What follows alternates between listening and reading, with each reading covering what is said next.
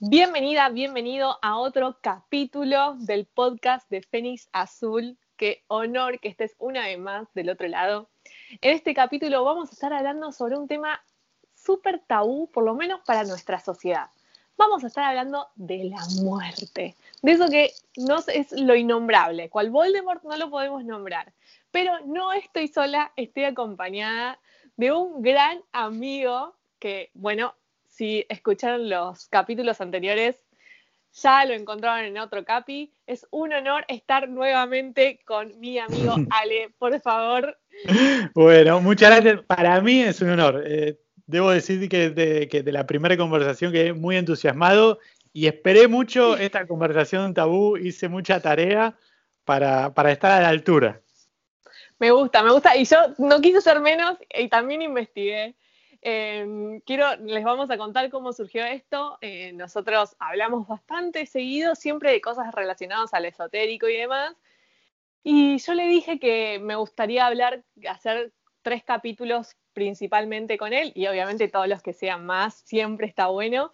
y uno de los temas que quería hablar era de la muerte. Yo hace poco perdí un familiar muy cercano y a la hermana de mi abuela, básicamente. Y la fui a acompañar a mi abuela en este proceso y a mí me, di cuenta que yo empecé a entender la muerte desde otra perspectiva en este último tiempo. No sé vos cómo, Ale, eh, eh, cómo, entendés vos la muerte. Bueno, sabes que es súper interesante lo que decís, ¿no? Porque cuando, yo creo que cuando, cuando traemos eh, el tema de la muerte, cuando lo ponemos de manifiesto, creo que en parte nos define a nosotros mismos también. Entonces, para mí de lo mejor que se puede hacer es sacarlo del tabú y hablar de este tema, sacarle, viste, un poco el misticismo de que si hablamos de la muerte la traemos, sino que trabajarla, pensarla, porque creo que el beneficio que trae eso eh, es mucho más grande del costo de por ahí ignorarla y creernos en, algún punto infinitos o inmortales, ¿no? Porque... Ni hablar, además es, ah, entendimos que es una cuestión más, no sé, es totalmente cultural, cómo entendemos la muerte. Y me da mucha gracia porque en esta pandemia hay un video que se súper viralizó, que son estos muchachos de África bailando, llevando al cajón bailando, que bueno, la canción que le agregaron no es la canción original del culto original, pero era como, me, da mucha gracia porque yo me encontraba, por ejemplo, mi mamá viendo ese video diciendo, qué horror, ¿cómo van a bailar en un momento tan triste? Y, y es decir, bueno, para, para, para, cada uno entiende la muerte de formas distintas. Entonces, quizás para ellos, y esto es muy loco porque está, leí un montón de artículos y demás, y en un artículo decía, en Occidente, lo que hacen con los cuerpos de las personas que fallecen es o las entierran bajo tierra para no verlos nunca más y que se los coman los gusanos. Y cuando yo leí eso es como, ay Dios, qué horror. Pensaba así. O la otra opción, los prenden fuego, los incineran y con los pocos restos que quedan los meten adentro de un cofre, adentro de un nicho. Mirá. Como... Dicho así, sonamos como... Perdón, tengo mi perro. Sonamos como súper desalmados. Y vos agarrás y decís, oh Dios, qué horror cómo, cómo lo transmiten, pero te pones a pensar y a nadie le, nadie le parece mal como que, te pongan en un, o sea, cuando te morís al cajón y abajo tierra, ¿no? Como al, contrario, como que se, se, ve como un culto bueno porque es un lugar a donde vos podés ir a recordar a la persona y demás. Y, y leído de esa forma por alguien que no comulga con lo mismo que comulgamos nosotros, es como, ay, che, qué fuerte, qué malos que somos. Es, es, es, es, así, es exactamente, ¿no? A mí me hace pensar, bueno, ¿dónde lo aprendimos? ¿De dónde salió este comportamiento que nosotros tenemos particular hacia la muerte, ¿no? Porque, como decimos, hay otras culturas que la viven completamente diferente a nosotros. Eh, creo, que, creo que en México está el Día de los Muertos, donde es un día donde... Tal cual. Tal cual. No, y aparte, ¿sabes qué? A mí me pasó algo muy loco con esto, con el tema de lo de la muerte. Yo vengo de una familia en donde el, tema de la muerte siempre como que fue muy complejo, por así decirlo, porque era bueno tener que decir que un ser querido partió y demás, era muy mm. Y yo tuve la fortuna o la poca fortuna, dependiendo de la mirada, ¿sí? De recién presenciar un velorio a mis casi veintipico, o sea, 23 eh, tenía, para ser precisa, que fue el velorio de mi abuela materna. Yo ya había perdido a mis abuelos, tanto a mi abuelo paterno como a mi abuelo mm, eh, materno, yo ya los había perdido, pero los habíamos perdido muy chicos, yo tenía 10 años cuando perdí a mi abuelo materno y a mi abuelo paterno era más chica todavía, entonces era como que mis viejos como que nos resguardaron y no nos expusieron y nos contaron que el abuelo, bueno, ya se había ido cuando ya, ellos ya habían pasado por el velor y demás. Y cuando tuve que ser partícipe, fue muy fuerte, muy fuerte. Es como que en contarlo rosaría como el humor negro y me lo quiero reservar, pero fue como que fue como que me encontré con un montón de cosas del ritual que fueron como ¿what? Tal cual. O sea, fue súper fuerte. De hecho, me acuerdo cosas como muy puntuales que son muy típicas de nuestro ritual de, de la diosa, la persona que, que, dejó esto, este mundo, que es esto de van las personas al velorio y es como, ¿querés pasar a verla? Y vos no le podés decir al hijo de la persona que acaba de fallecer, no, no, gracias, te agradezco, pero no, y vos ves que es un desfile de gente que va, que se para al lado del cajón, mira a la persona, que encima está eh, puesta con esa mueca, porque no es con la mueca con la que fallece, que de hecho eh, eh, fue muy duro para mí, porque encima me crucé con, que, con la persona que trabajaba en ese lugar, en donde se dedicó a contarme todo lo que ella hacía para que nos quedemos tranquilos, que parezca que mi abuela se estaba yendo en paz. Creo que me lo podría haber realmente reservado todo lo que me contó, pero fue como mi primer, mi, primer encuentro con, con, este culto fue como muy fuerte. Igual agradezco muchísimo a mi tía, la mujer de mi tío, o sea, lo aclaro porque es mi tía política, no es que es hermana de mi viejo, ni mucho menos, que agarró y dijo, no, en estos momentos la familia tiene que estar junta. Y me acuerdo que falleció mi abuela y nos fuimos tres días, mis hermanos, mi vieja y mi viejo, todos a lo de mi tío, y nos quedamos eh, esos tres días juntos, como que, y estuvimos como acompañándonos, y éramos mis mis primos, o sea, mis primos y mis hermanos éramos seis en total y todos mirándonos con cara de circunstancia de che, y alguno va a ir a ver a la abuela, como la va a ir a ver en el cajón y todos nos mirábamos como medio raro. Y mi hermano, que, era, que, es el más grande del, equipo, dijo, bueno, yo voy y se descompuso, obviamente, porque tampoco era que había ido a muchos velorios como para poder bancárselo. No, tal cual. Fue, te digo que fue terrible, fue muy, fue terrible eso, fue terrible el entierro, es como que todo toda una cuestión que la gente que encima que trabaja en eso, que lo ve todos los días, lo, hace más bien como una cotidianeidad y uno que no lo hace a cotidiano hmm. es re fuerte. No, tal cual, eh, digamos, el que, lo hace con, cotidianidad, digamos, ya está un poco acostumbrado a esa energía, viste, rara que uno siente cuando entra un velorio, viste, porque no solamente es una despedida que, que uno hace y empieza a transitar un duelo, pero sino que se forma como una energía extraña, ¿no? Por más que estemos recordando a la persona que se murió, hay como un halo, eh, me cuesta como encontrar una palabra, ¿no? Pero displacentero, no, sé. Exactamente, nosotros hasta incluso los categorizamos como desalmados. Mirá qué fuerte mm. como la persona que puede trabajar en eso y se comporta de esa manera y dice, bueno, alguno, alguno quiere despedir una vez más a la abuelita porque cierra el cajón y no se vuelve a abrir. Y decís, che, ¿para qué desalmado este tipo? ¿Cómo te dice esa frase? Y es como que qué loco la categorización de desalmado, o sea, un sin, sin alma. Sí, totalmente, totalmente. Que el alma, en parte, tal vez es lo que nos define como seres vivos, ¿no? Entonces, como ya estamos muertos en vida incluso.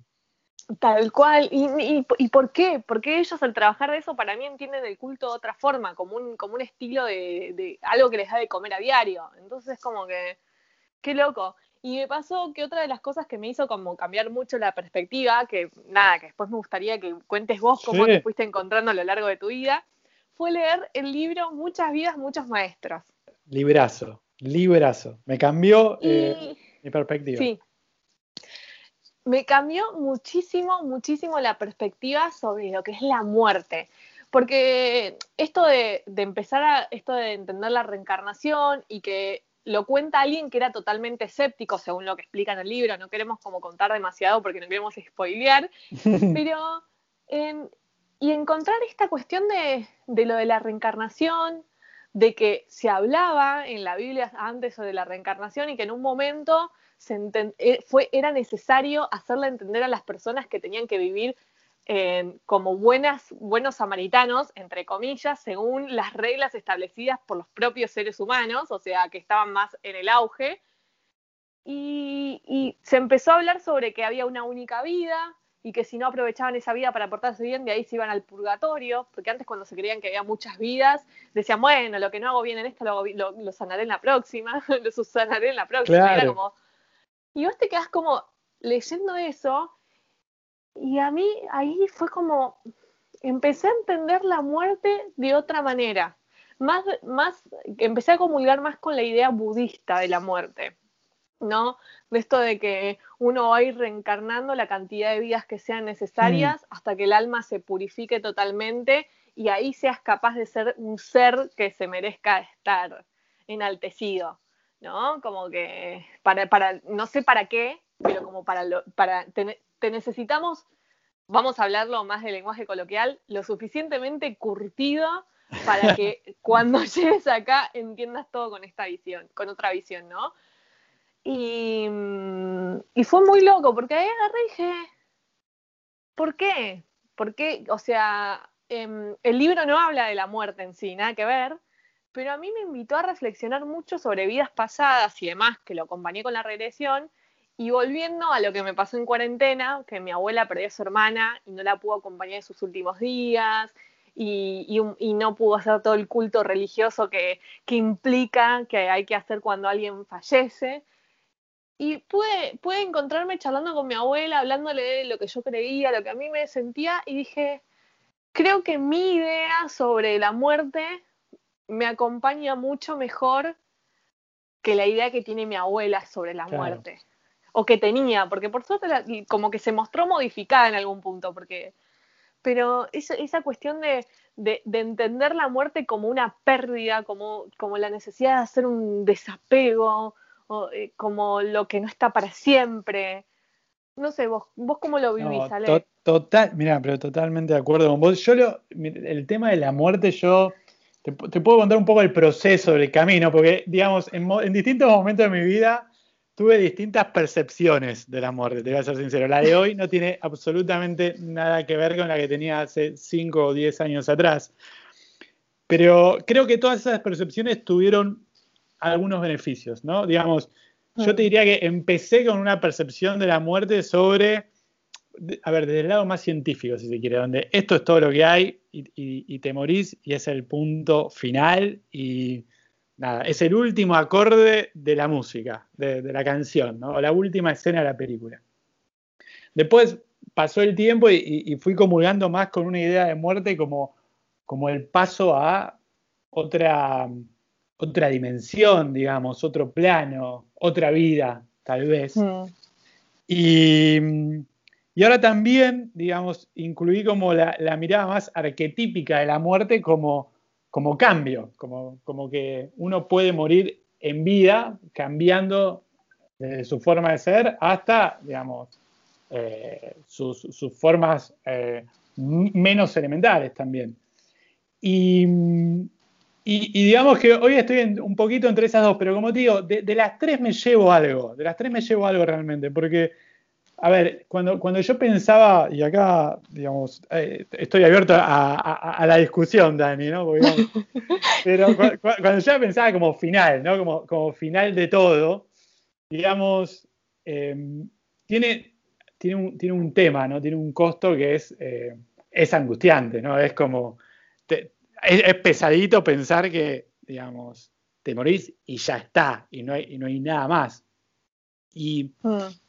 Y eso, eso, eso, a ver, e, es muy fuerte, pero para mí, digamos, entender la, muerte como, como parte de la vida, ¿no? Como la otra cara de la misma moneda, tiene un, tiene un beneficio que es muy copado, eh, que por ahí te diría hasta contrarresta a, esta angustia que es básicamente que te conecta con, lo importante de la vida, digamos. Si desde el momento que vos pensás la muerte como, como un punto final, la mitad de las preocupaciones que tienes hoy en día desaparecen, te, digo, desaparecen de plano, te conectas con lo importante y con, el presente, digamos. Sí, ni hablar. Aparte, ¿sabes qué? A mí hay algo que me resulta, yo, y lo digo siempre, y era un poco lo que, lo que quería hacerle entender em, quizás a mi abuela, que en esta situación de pandemia no pudo acompañar a su hermana en sus últimos días, y su hermana estuvo sola en el hospital, y ella dice que se fue triste. Es muy loco esto, porque en realidad yo le decía, aún, el problema no es del que se va, el problema es del que se queda. Porque la angustia de no haber estado ahí y los últimos 15, porque la realidad es que mi, abuela estuvo al lado de su hermana toda su vida, pero le digo, todo eso te lo quedás vos, la tía no se lo lleva. Le digo, porque la tía sabía la situación en la que se estaba yendo, lamentablemente, y, justo fue en el medio de, una imposibilidad que iba más allá de cada uno de ustedes.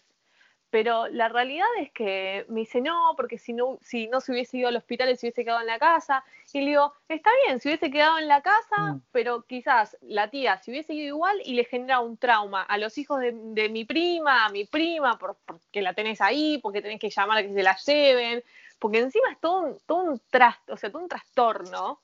¿Qué decís? no sé si está bueno. Y, vuelvo a repetir, o sea, una vez que se va la persona ya se fue. Sí. El, problema está en que yo creo que el culto, el culto a la religión, a la muerte y demás, yo no creo que uno tenga miedo a morirse uno, por así decirlo, como fuerte, decir, ay no, sino también el tema de la pérdida y cuando uno, considero yo, esta es mi mera opinión, mm. que tiene miedo a morir, en realidad no es que tiene miedo a morir, sino tiene miedo a morir sin haber tal cosa. Exactamente. Sin haber logrado conseguir una casa, sin haber logrado viajar, sin haber logrado tener un hijo, sin haber logrado. No sé, es como que vos agarras y decís, viste que cuando haces algo, que, aparte es muy típico de nuestra, de nuestra cultura, que cuando haces algo que decís, chau, por esto luché un montón de tiempo, la frase es, ya me puedo morir tranquilo. es verdad, es verdad, tenés razón.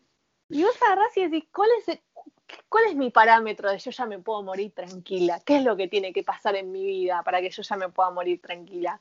Y el problema que tenemos es que siempre va a haber algo que queramos hacer, que eso nos va a impedir poder morir tranquilos. Eh, pero exactamente, vos cuando, digamos, desde el momento que vos no pensás la muerte o no la traes, no, tampoco te digo pensarla todos los días, ¿no? Pero, no, obvio eh, desde el momento que te, ves infinito, te ves siempre con tiempo para hacer las cosas que te gustarían y te entusiasman. Entonces, cuando por ahí lográs una, decís, uh, ahora ya está, viste, me puedo morir tranquilo porque llegué. No sé a dónde tenía que llegar, pero o cuando, O cuando pensás a la muerte como la imposibilidad de. No, porque si me muero, es que si te morís y no hiciste lo que hiciste, ya no te importa, porque ya estás en otro plano. No mm. seas, no sé si estás empezando otra vida, elevando lo que sea, pero ya está, ya no, te acompaña el sentimiento. Es el miedo de agarrar y, y, y, autocastigarse a uno como diciendo, ok, no me puedo morir, no me puedo morir porque necesito vivir esto. Exactamente. Y vos decís, ¿por qué? Y ni o sea, y, eso es como que va acompañado con la muerte de uno. Y yo creo que también cuando uno piensa en la muerte de un ser querido, es todo lo, lo trastornante que hay alrededor. ¿Por qué de la muerte no se habla? ¿Por qué no lo naturalizamos cuando es lo más natural del mundo? Todos, absolutamente todos nos vamos a morir. Todos los que nacimos en algún momento nos vamos a morir. Entonces, sí es lo que tenemos en común toda la sociedad. y creo que es lo único que tenemos en común absolutamente todos los individuos que habitamos en este planeta. ¿Cómo puede ser que eso sea algo que no se hable? Pero absolutamente, este, digamos, eh, tal vez es lo, de las cosas más transversales que hay es que los dos extremos, que todos nacemos y, que todos nos morimos, ¿no? Eso tal vez, como vos decís, sea lo, único que nos realmente nos iguala como, como seres humanos y, y, cómo cada uno en base a eso arma sus, sus distintas percepciones y, y en base a esas percepciones su vida, porque como vos pensás tu muerte, me parece también terminás definiendo tu vida. No es lo mismo pensarla como un final, como te decía yo, o como un paso a otro plano, digamos. Es, son dos vidas completamente diferentes. y además es como uno piensa y cómo los de alrededor piensan. Yo estuve leyendo un montón de cosas, porque obviamente como que quería estar a tu altura, y estoy leyendo como distintas eh, culturas que se hacen, y o sea, por ejemplo, hay lugares en Oriente en donde una vez que fallece, como que las siguen teniendo al cuerpo fallecido durante días y días y días hasta que se logra desintegrar, como conviviendo con ellos. O sea, bueno, vamos a comer y comemos alrededor de la cama donde estaba la abuela muerta. Y la llevamos a... Y vos agarrás y decís, ok. Es fuerte. ¿Por qué, ¿Por qué conviven con, con, la persona? Y hay otros lugares, que esto ya me pareció como súper fuerte, en donde se comen la carne de la persona que muere. Se come la carne, tipo, falleció el abuelo, puma, tipo lechón arriba de la mesa, lo cocinamos y le entramos a dar y lo entienden como una forma de vincularse con la persona que partió. Mira, que pasa a ser parte de uno, digamos. Y, tal cual es como ir y, hay otros, otras culturas que lo que hacen es lo creman y con el resto de las cenizas, como que lo creman, qué sé yo, y las van guardando y cada vez que hay un evento, tipo le ponen un poquito a un pastel de plátano y se comen el pastel con un poco de cenizas. Entonces sigue, es, de esa forma la persona sigue estando. Ah, mirá. Y, ellos lo entienden así, como, como que lo seguís teniendo presente. Yo no sé si me podría comer a mi viejo para seguir teniendo presente. O sea, realmente no lo sé. habiendo nacido en Argentina, evidentemente no. Ahora, si hubiese nacido en, alguno de estos lugares eh, donde donde se hacen este tipo de rituales, quizás sí, o sea, no me parecería esto de que lleven el ataúd bailando y vos agarrás y te quedás como, ¿cómo pueden estar todos felices? Porque ellos explican más del lado oriente, como que entienden a la muerte no como la finalización de algo, sino como el inicio de lo que sigue. Claro. Que es totalmente distinto a como lo entendemos nosotros. Uno como cuando alguien muere le da mucha pena porque bueno, se le terminó la vida, se le terminó todas sus posibilidades, se le terminó todo lo que podía hacer. Y en Oriente lo entienden como, bueno, es el momento de iniciar otra, de otra forma, quizás reencarna en una vida completamente distinta donde puede lograr terminar de hacer todo lo que no pudo hacer en esta. No, es hermoso. Sí, sí, sí, sí. A mí te digo que, que esta percepción, particularmente de la, muerte como, un paso, como, como un camino más de, evolución, eh, es la que más me atrae hoy en día, sí, sin duda. Y, a ver, sí, No, no, y es que en algún punto es medio consuelo de tontos, porque no, ninguno tiene la, la, realidad, la verdad de la milanesa. O sea, convengamos que, que vos agarras, la, y esto, esto es lo que yo creo, decir, bueno, si nadie tiene la verdad de la milanesa, ¿cuál es la concepción de muerte que a mí me hace más feliz? Claro. ¿Cuál me sirve más? ¿Cuál, me, ¿Cuál me da más tranquilidad? ¿Cuál me da más paz? Si yo pienso, obviamente que con esto nos fomentamos al suicidio, ¿no? Como, bueno, esta vida no me convence, voy a la que sigue. No, estamos diciendo eso. Pero es como agarrar y decir, bueno, yo en esta voy a tener todo lo que tenga que vivir y en el momento que tenga que dejar de vivir esta por cualquier motivo, sea destino, en que viví muchos años y mi cuerpo ya no da más, un accidente, una enfermedad, lo que sea, lo que se viene va a estar bueno también. No, pero absolutamente. Eh, ¿Cómo digamos, cómo tu elección sobre qué pensar, porque después de todo es una elección, porque en definitiva nosotros, conciencia de nuestra propia muerte, eh, si, hay algo más, tendremos la conciencia del otro plano, pero digamos, no, podemos tener en este plano la conciencia de nuestra propia muerte del otro plano, ¿no? Y, en ese sentido me parece que construir nuestra propia percepción en pos de, tener más paz, en pos de, lograr más efectividad en lo que queremos hacer en nuestro día a día, me parece absolutamente loable, un fin, un fin hermoso. definitivamente es, es, uno de los caminos que elegí yo, ¿no? Yo por ahí venía de, eh, de, una educación donde la muerte es básicamente la definición entre te vas al cielo o te vas al infierno, ¿viste? Y de ahí nacen un montón de reglas que, definen los administradores del cielo, que vos decís, pero estoy casi muerto antes de morir, porque al final estoy acá para sacrificándome y pasándola mal para después vivir algo o, el cielo en otro lado. Y, esa concepción, si bien me parece que tiene un montón de, beneficios, porque en definitiva tampoco le quiero caer a la religión, porque la religión me parece que es una de las áreas que toma esta respuesta y esta pregunta sobre la muerte y se hace cargo, ¿viste? Y la pone tal ahí. Cual, y como puede, da una respuesta y me parece nada menor, es súper importante. Después dentro de eso, bueno, uno irá eligiendo porque después de esa respuesta también a veces nace una e-, ética, digamos, ¿no? Es que ni hablar, ni hablar. Yo creo que, o sea, en donde más nos enseñan sobre el culto de la muerte es a través de la religión. Sí. o sea, a mí no me lo enseñan en el colegio el, culto de la muerte. Me lo enseñan religiosamente, o sea, las creencias de mi familia y demás, vuelvo a repetir. O sea, hay gente que se come el cuerpo del ser que, se que acaba de fallecer, la familia. Hay gente que le hace cenizas y la pone como parte de un pastel, o sea, de un, de un budín hay gente, o sea, leí, hay, hay, bueno, hay gente que convive hasta que no se puede más, con, el cuerpo que se fue. Nosotros los enterramos bajo tierra o los cremamos y los ponemos en, lo, que sobra lo ponemos en un nicho o lo esparcimos en algún lado que creemos que era donde quiere estar la persona. Hay en otros lugares donde tipo los entierran con todo lo que tenían porque no quieren que vuelvan. Entonces, ah, bueno, yo te entierro a vos con tu millón de dólares, con tu, con, tu reloj, con tu todo, cosa que no tengas razón por la cual volver. Y hay otros que los cuelgan de árboles. De árboles, los cuelgan de árboles, mira. Sí, no, no sé, las cosas que, que encontré, o sea, y vos, vos realmente te quedás y decís, ¿qué, qué onda? ¿Qué onda cada uno? Y desde la perspectiva, porque vuelvo, a repetir, a mí me pareció como muy choqueante cuando leí la perspectiva de otro lugar sobre lo que hacemos nosotros con nuestros, con nuestros muertos, y vos te quedás como, o sea, ay, qué horror dicho como le estás contando, pero no, no es así. Yo lo entierro para tener un espacio, para ir a saludarlo cada vez, para ir a verlo todos los aniversarios de su muerte.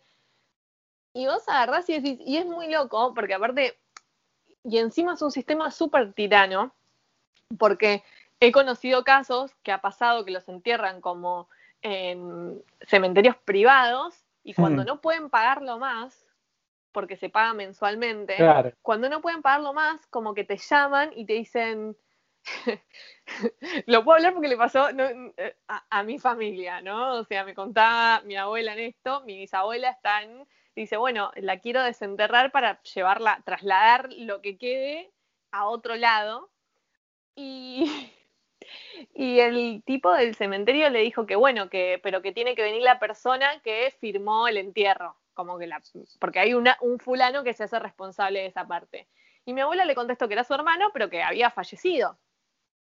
Y entonces el tipo le dijo, bueno, si usted quiere desenterrar a su madre, porque encima es mi abuela queriéndose llevar el cuerpo de su mamá a otro lado, o lo quería hacer cenizas, una cosa así, ¿no? O sea, eh, pero en definitiva no podía seguir pagando el lugar donde estaba, ¿no? Claro. Y te intiman porque no lo pagás y, ¿viste? Y agarró y le dijo, bueno, entonces tiene que venir con el acta de defunción de su hermano como para corroborar de que su hermano esté muerto. Y si se casó su hermano, tiene que venir la esposa, la viuda, porque en realidad ella tiene mayor potestad que usted sobre el cuerpo de su madre. Todo lo que hay que hacer. Y, y, mi abuela, ¿viste? Y yo le digo, ¿y qué haces? Y en un momento tuve que dejar de pagar. Y le digo, y te la desentierran gratis ahí encima. y a saber qué hacen. Porque, o, sea, obviamente que esto es, una, es un negocio también. Y vos agarrás loco, o, sea, ¿cómo, ¿cómo te ata el culto? Es, tremendo, es tremendo. Cómo, cómo te ata y, a mí siempre lo que, digamos, lo que me hace pensar es de, de dónde sale, ¿no? Cómo, cómo se llega a, ese, no sé, a, pensar que hay que o, colgarlo o, enterrarlo. Yo, se ocurrió? Claro, digo, leía que, digamos, los aztecas hacían sacrificios y, y le sacaban el corazón, pero que pensaban que que de esa manera iban a poder seguir viviendo ellos, ¿no? Como desde la muerte del otro, haciendo lo que le hacían, el sol volvía a salir, ¿no? Eh, ¿cómo, a mí me, fascina esto, ¿no? Cómo la concepción de muerte te, define tu, tu, accionar en la vida, ¿no? Y, y, cómo lo seguimos a rajatabla, sin por ahí a veces cuestionarlo. Ni hablar, totalmente sin cuestionarlo. Porque aparte, eso en un, yo creo que la muerte no es una cuestión única, no, es de una persona, digo. No es que yo digo, bueno, se muere mi abuelo y yo decido qué se hace. No, es una, es una decisión consensuada en donde vos empezás a, a, ceder. Yo me acuerdo que en su momento mi mamá contaba cuando falleció mi abuelo que mi abuela quería el mejor cajón, quería que las telas donde iba a estar acostado estuviesen bordadas a mano. Y, mi mamá decía, a mí, me, o sea, mi, mamá cuando me lo cuenta y lo recuerda, dice, quizás para mí no era significativo, pero yo sabía que era significativo para la abuela. Entonces, es como que también eh, cada uno, yo creo que cada uno le pega como puede y empieza a mm. sentir lo que puede en ese momento y lo intenta resolver como puede. Ah, absolutamente, absolutamente. Que también está, por ejemplo, en esta situación de pandemia donde estamos viviendo, se nos impide hacer ese culto, el cual está súper arraigado a nosotros de hace años y años.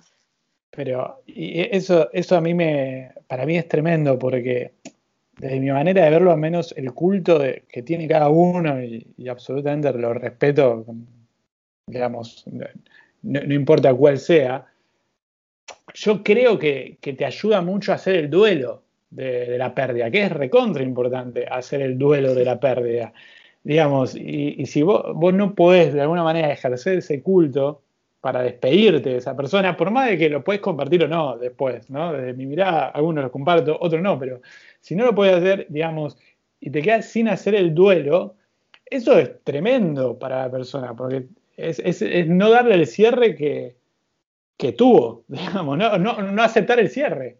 Ahora, vos fijate la, palabra que utilizaste, que es la palabra apego. O sea, cómo nuestra cultura nos hizo creer en la necesidad de ser infinitos, o sea, inmortales, para que pueda seguir existiendo el apego. Y la muerte es la obligación al desapego de golpe. Y es muy loco, es muy loco eso porque incluso nos pasa que quizás en nuestro día a día hay un montón de gente a la que no le damos bola o no, no, estamos tan apegadas a esas personas, por así decirlo, y de repente fallece y como vos te das cuenta que no la vas a tener nunca más, te, te aferras y te apegas mucho más. Sí, absolutamente. absolutamente. Y mira qué bueno esto que, que traes del desapego, porque a mí me hace pensar, digo, bueno, en todas las.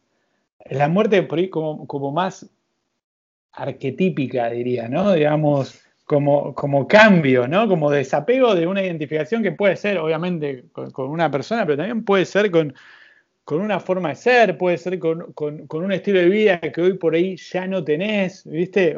y cambiaste. y ahí también hay un duelo, y ahí también hay una si querés, una mirada del otro acerca de lo que vos estás viviendo, ¿no? Y el otro también está haciendo un duelo sobre una forma tuya pasada, de la cual por ahí te desapegaste, ¿no? A mí por ahí lo, que, más me, lo que más me choca es el, duelo de, las viejas formas de, ser de cada uno, ¿no? Me parece como de las muertes en vidas tal vez más grande que tenemos. ¿no? Cuando uno se pasa a replantear las creencias, los paradigmas que tiene, cambia su forma de ser, hace un duelo personal porque obviamente las otras personas te dicen, che, pero para, no sé si a vos te, pasó, pero viste, te dicen, che, pero vos no sos así, o no eras así. Y ahí hay todo un duelo porque hay una muerte de un, de un, de un estereotipo, de, un personaje que, tenías tomado. Es que ahí está, el, creo que ahí está el punto. O sea, nuestra concepción de duelo o sea, la definición psicológica de duelo, por así decirlo, es una respuesta, o sea, así, puesta así, respuesta normal y saludable de una persona frente a una pérdida. Mm. O sea, normal y saludable. Entonces, desde nuestra perspectiva, una persona que se pone contenta porque eh, alguien logró fallecer, en definitiva, o por ejemplo no sufrió, porque aparte también te pasa eso, tenés una persona que está agonizando, agonizando, agonizando y decís, loco, que se muera, pobre. Totalmente. Lo, seguimos teniendo de esta forma y vos te terminás como en algún punto poniéndote contenta y decís, ¿cómo te vas a poner contenta porque alguien murió? O decís, pero es que ahí estás pensando en la persona. O sea, no es que vos te vas a poner contento porque alguien que está totalmente saludable y bien y demás, de repente cae.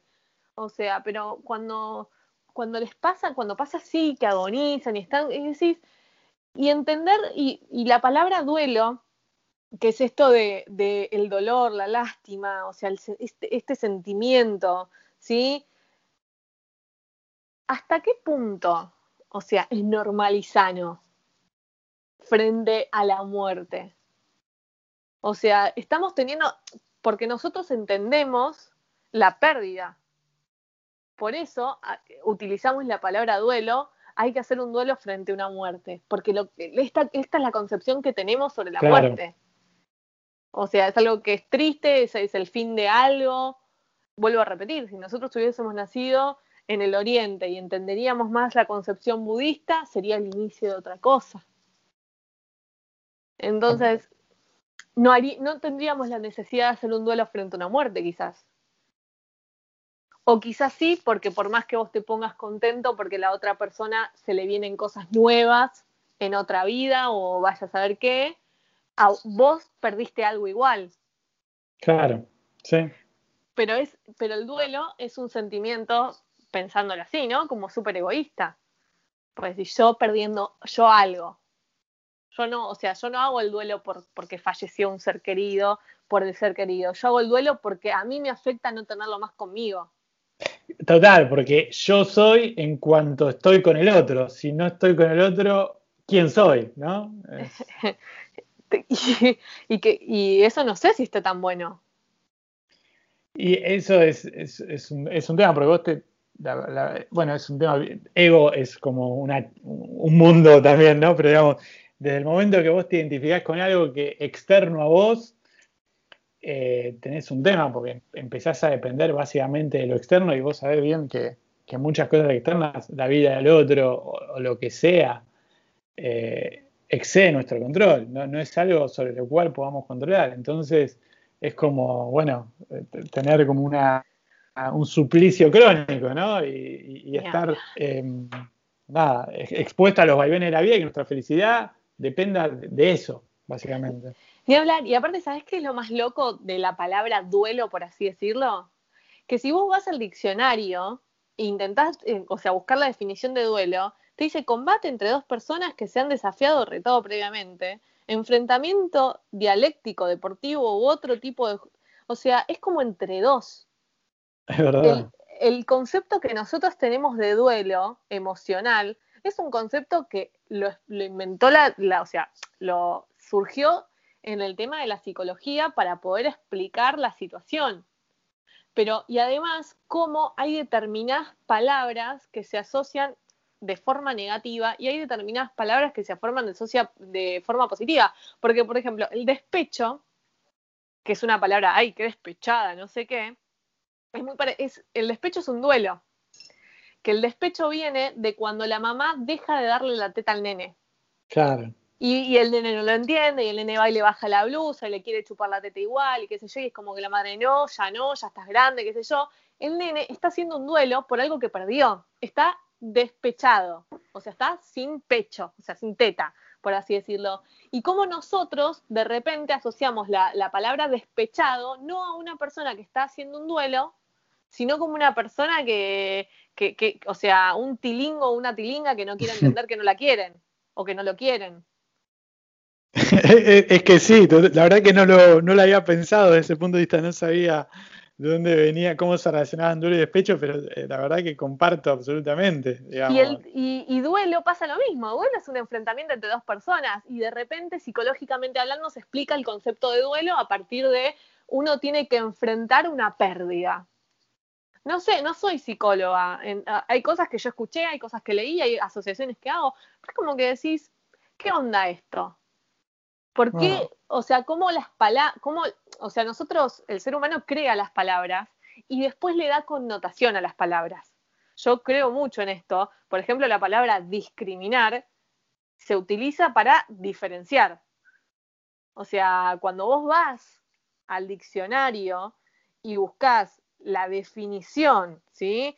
De la palabra discriminar, no te agarra y no, no, no necesariamente antes ¿sí? Porque después, como nosotros estamos en una lengua viva, esto va como cambiando y mm. se van haciendo como en, vamos a ver, correcciones sobre, sobre los significados, pero al principio era como ver o percibir dos conceptos o dos realidades como diferentes. Claro. Eso era la definición de discriminar.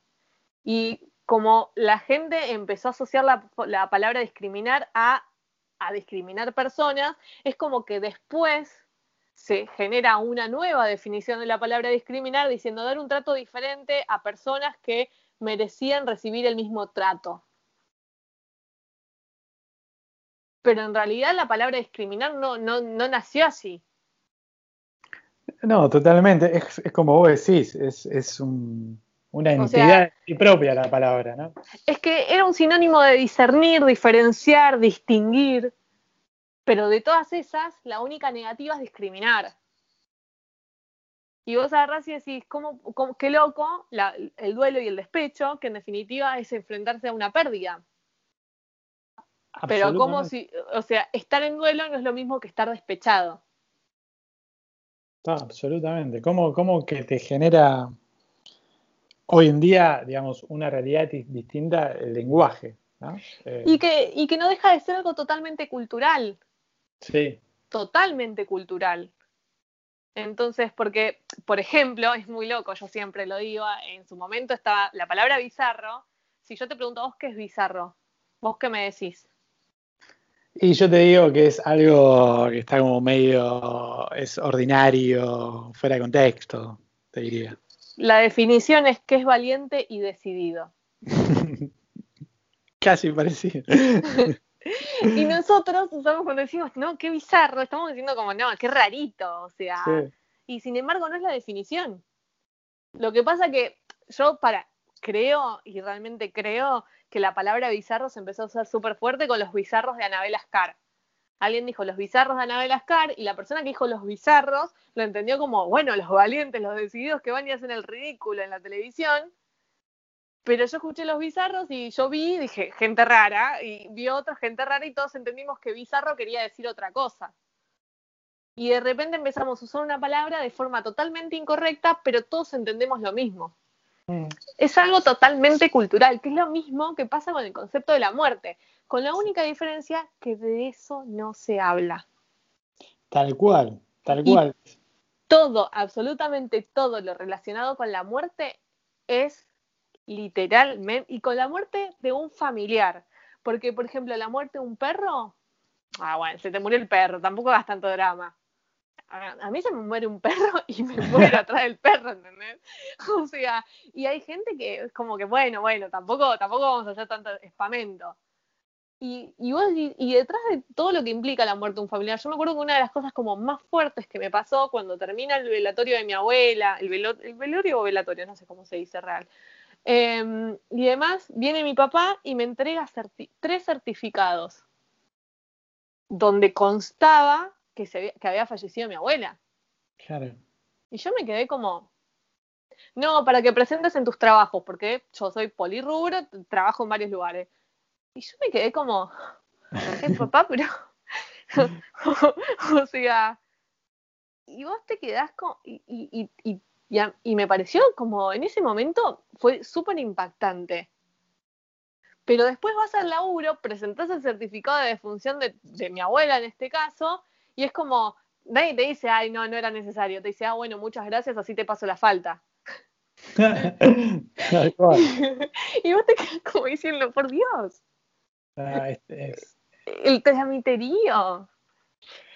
Es, es, es, impresionante. La verdad que eh, yo no estuve tan expuesto al, tramiterío, pero sí a todo el tema tabú que hay alrededor de no hablemos de esto, ¿no? Eh, incluso en los mismos velorios, ¿viste? En el mismo velorio es como que tampoco a mí se me permitía, por ejemplo, decir la palabra murió, muerte. Pero es raro, estoy en, digamos, en la despedida.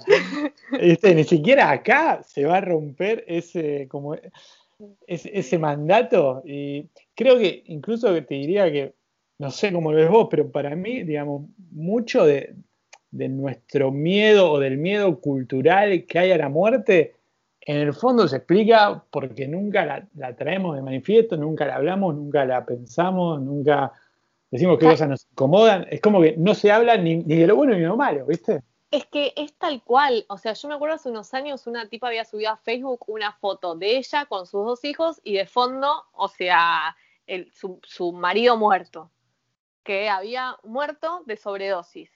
Y la mía había subido a Facebook y decía, yo saqué esta foto para que mi hijo, mis hijos recuerden toda su vida lo que puede pasar cuando uno se droga.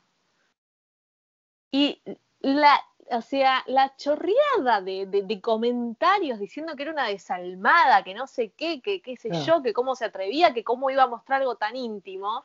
Y esa verdad decís, qué loco, ¿no? Porque yo no puedo mostrar algo tan íntimo como la muerte de un ser querido, pero sí te puedo mostrar un nacimiento de cómo me sale un bebé de la vagina. Claro, puedo mostrar un extremo, pero no el otro. O sea, y, y, todo el mundo te dice, no, qué maravilloso, qué genial ver nacer un bebé. Y es un espanto eso, o sea, o sea eh, a ver, la madre gritando, sufriendo, el dolor, o sea, y, y, y, vos te quedas como, no, pero eso está asociado a algo hermoso y el tener que despedir es como que se asocia mucho, esto también lo leí, que, que decía, qué loco como el ser humano tiene fotografías de todo aquello que quiere recordar, es tremendo, sí. Y se encarga de no generar material, por así decirlo, de las cosas que no quiere recordar. Al punto tal, mirá qué estupidez, ¿no? Pero yo me peleo con mi novio, chao, borro todas las fotos de él de Instagram porque no existió en mi vida. O sea... Esto no pasó. Bueno, pero está bueno lo que traes, porque si vos haces eso, es como que nunca habilitas el, aprendizaje de, lo que pasó. O sea, y, obviamente, digamos, puedes aprender de la muerte de otro, pero puedes aprender de tus propias muertes en vida, si querés. Entonces, si vos las negás todo el tiempo, digamos, ¿cuándo vas a traer este beneficio de, tener la muerte cercana, que es el de aprender cosas que, te sirvan para un futuro? Es que ni hablar. Yo digo que una vuelta fui el, o sea, el primer velorio que fui fue el de mi abuela paterna, y al segundo velorio, de velorio, velatorio que fui, ya volví a decir lo mismo dos veces, pero no estoy seguro cuál es la palabra, em, fue al del abuelo de uno de mis mejores amigos. Y me acuerdo que estábamos ahí y yo lo único que quería hacer era como sentarme a acompañarlo, ¿no? Como claro. en su momento que fui y que estuve, ¿no? Porque he ido a otros como, bueno, hola, besito, vine, figuré, quiero que sepas que te... te... Y, me acuerdo que estábamos ahí, estaba como, estaban todos muy tristes, muy tristes, porque se había muerto el abuelo, porque era alguien que era importante en la vida de todos, porque por la pérdida estaban tristes, ¿no? Y una de las amigas de, la mejor amiga de la hermana más grande, me acuerdo que miró y dijo, este es el momento para recordar al abuelo como el abuelo quisiera que lo recordemos. Porque, y empezó a tirar una anécdota del abuelo y todos nos matamos de risa. Y mi mejor amigo también empezó a contar cosas graciosas del abuelo y las, las pequeñas detalles que lo caracterizaban, que, que te sacaban una sonrisa. Y, y, fue un momento muy bueno, muy bueno y le hizo y reconfortó mucho a los que habían perdido a su ser querido.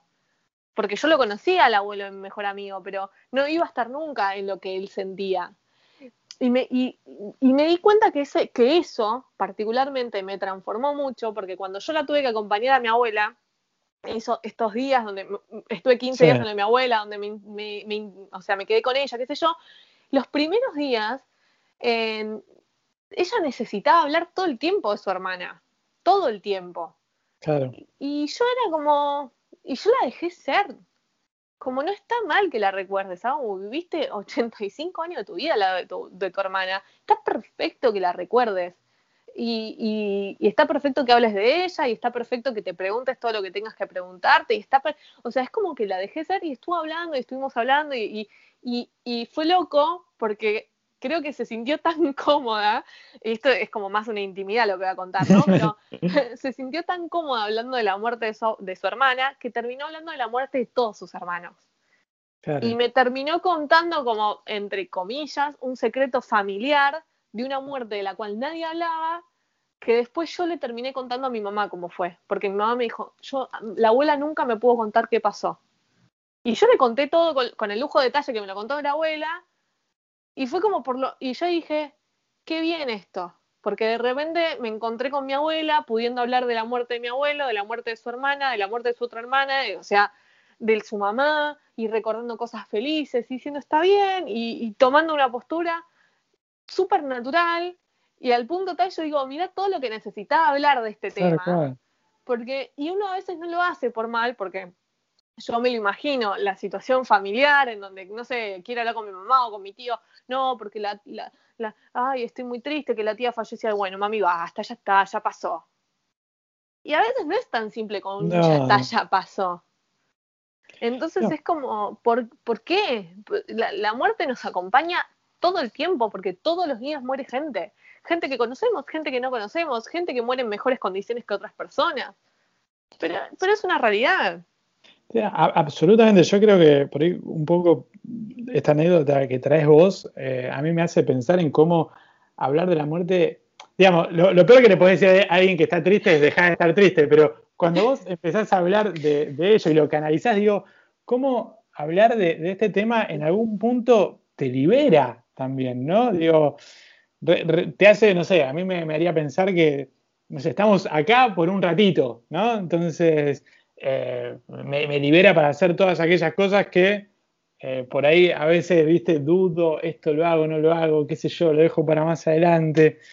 Em, no sé, usarla como, como, como consejo. Digo, a ver, yo creo que muchas veces no nos damos cuenta que, que la, la, muerte por ahí es como, te diría, una presencia en la cual está al lado nuestro todo el tiempo, pero que no tiene el objetivo de, entristecernos y decir un día, bueno, se acabó, sino todo el contrario, para mí tiene el objetivo de llenarnos de vida y, de liberarnos, que por eso es, está con nosotros, digamos. Eh, y eso es como una resignificación total, me parece. Y, me, hace, me, hace, me lo que decía tu abuela, porque hay una liberación, hay una, un nuevo valor por la vida. Es que es, es, que es tal cual, ah, e, es esto de agarrar y poder decirlo con naturalidad. Ah, yo tuve la particularidad de ser yo la que se lo diga a, mis primos, lo llamé yo por teléfono, que yo dije, no pasa nada, loco, o sea, ya está, ya pasó, y aparte es algo que no se puede cambiar. Entonces, tener que dilatar la situación, de no poder hablar, de y cómo se lo digo, es simple. Murió, fin. O sea, no hay mucha vuelta que darle al tema. El tema está en que es una cuestión cultural de una situación difícil en donde, mm, o sea, los grandes nos tenemos que hacer cargo de proteger a los demás de la muerte, como si fuese que, que esto también lo leí, es muy loco, lo leí en uno de los artículos, como si fuese que la, que la muerte es contagiosa. claro, y vos lo manejamos todas escondidas porque y a mí me pasó algo muy loco cuando falleció mi abuela paterna. Esto es como medio tragicómico, por así decirlo. Me acuerdo que iba mucha gente y nadie sabía cómo comportarse en esta situación, porque nadie sabe. Y yo agarré y dije, que gente adulta, gente de 50 años, no te estoy hablando de pibes. Y yo, y llegó una señora que había sido, era la mamá de un amigo de mi viejo, o sea, una señora grande, de, de la edad que tenía mi abuela cuando falleció, no sé qué y se la notaba que tenía toda la experiencia en velorios. un máster. Un máster, eh, eh, o sea, tal cual. Y uno dice, bueno, con la, con la, con la edad que tenía, ¿cuántos debe haber vivido? Pero la vida tenía tan clara, agarraba, te miraba y te decía, te acompaño en el sentimiento. Y me pareció una frase espectacular, porque cuando la gente, si te muere alguien y te dice, lo siento, que lo mataste vos, que te has arrepentido, lo sentís. O sea, ¿qué vas a sentir vos si ni lo conocías quizás? Lo lamento mucho. Que son palabras que vos usás para pedir disculpas.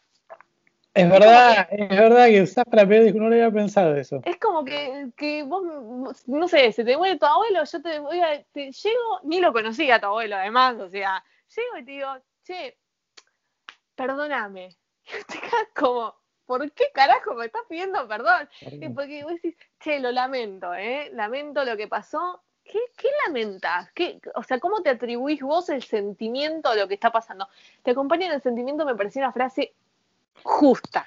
Sí. es como vos Bien estás, Exactamente, vos estás triste y yo te acompaño en el sentimiento.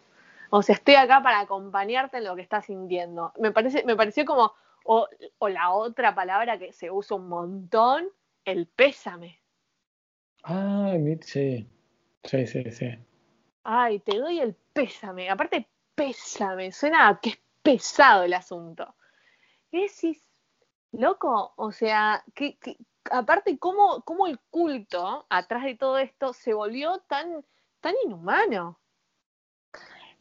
Porque de repente es como que, como que, no sé, antes, si vos me decías, sí, yo también lo estoy sintiendo, cómo me duele que haya fallecido, es porque seguramente era alguien cercano y nos conocíamos, pero de repente el culto de la muerte se empezó a hacer algo más popular en donde todo el mundo tiene que ir a acompañarte, aunque sea, no sé, ¿entendés? El, el, que sacaba fotocopias en tu laburo, no, no, sí, tengo que ir porque si no, van si no fui a, a, figurar van a pensar que no me importa. estás más preocupado cómo te ves vos, ¿viste? Que ir y realmente acompañar, como decía esta, esta señora que tenía el máster ahí. Eh, pero sí, es que es que aparte vos agarrás y decís, eso, ¿por qué de repente es un culto donde nadie quiere estar, pero están todos? Es como la, la paradoja de ir a visitar a la abuela, hay una paradoja matemática que dice, hay una familia, o sea, están los papás y los hijos, en donde uno eh, tira la idea de tener que ir a visitar, no, me acuerdo si el cumpleaños, de festejar el cumpleaños, una cosa así. Dice, bueno, y como que la persona que cumple años dice, sí, festejémoslo, y no lo quería festejar, y el, el padre dice, piensa por dentro, la verdad que no tengo ni ganas de ir a festejarlo, pero bueno, vayamos, ya que, porque es el cumpleaños, ¿cómo no voy a ir? Y como que de repente se encontraban cinco personas estando en un lugar donde no quería estar ninguna de las cinco, pero todas se sentían comprometidas y obligadas a tener que estar por la otra. Y vos te quedás como, ¿por qué? Absolutamente. Y, a ver, yo creo que en, parte es consecuencia de, de, nuestro poco compromiso por traer y hablar y pensar y trabajar el tema de la muerte. Entonces, actuamos como si pensamos que el otro va a pensar, entonces lo correcto sería hacer esto para que de esta manera no me vea como si a mí no me importase cuando la verdad, como nunca lo pusimos de manifiesto, nunca sabemos bien en el fondo cómo lo vive cada uno. Y, y como decís, nos encontramos en un lugar donde, solo no sé quién sabrá qué está pensando y sintiendo cada uno realmente. Es que ni hablar, ni hablar, y de repente te encontrás con que hay un montón de gente en un, rito de muerte en que no tiene ganas de estar, que no tiene ganas de presenciar. Che, ¿y querés pasar a saludar al muerto? Y la verdad que no la conocí en vida, pero bueno, ya que vine, dale, mostrámela. ¿Entendés? O sea, te quedás como. y, ahí te das cuenta como que, que, dura, ¿no? Y las palabras que usamos, lo siento, eh, lo lamento, el pésame te doy mis condolencias. O sea, que es con dolor. E, es muy raro todo eso. Esa y decís, ¿por qué? Esa, y esas cosas no se cambian porque de lo que no se habla no se cambia. Ah, es excelente, es excelente. Es que esa es la magia de los tabúes. Los tabúes siguen siendo como son porque de eso no se habla. La única forma de cambiar los temas es precisamente hablarlos. De lo que no se habla no se cambia. No, podría estar más de acuerdo, honestamente no podría estar más de acuerdo y, es así.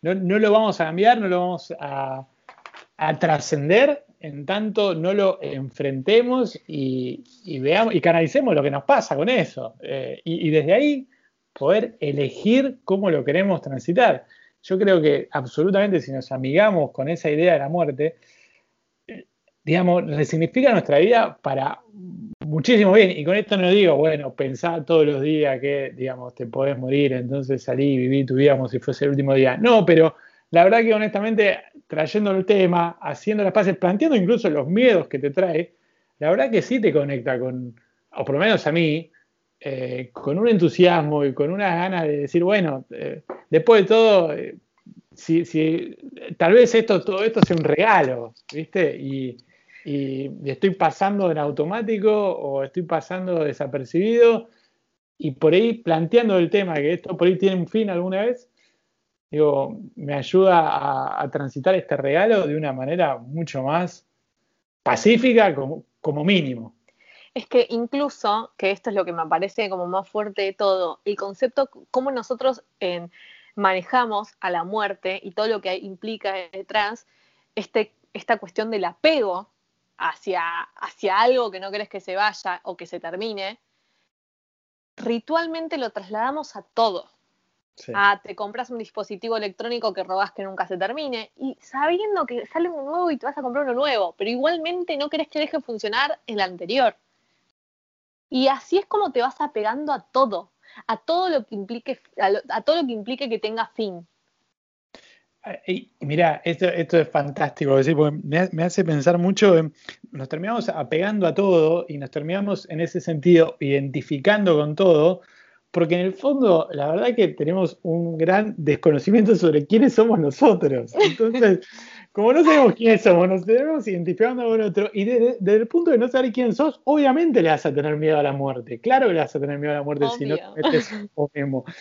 Y, y, la verdad que, bueno, ahí nace todo un laburo de, personal y de revisarte, pero si, si vos no te conoces, claramente te vas a terminar a identificar y a pegar con las cosas, porque no sabes quién sos.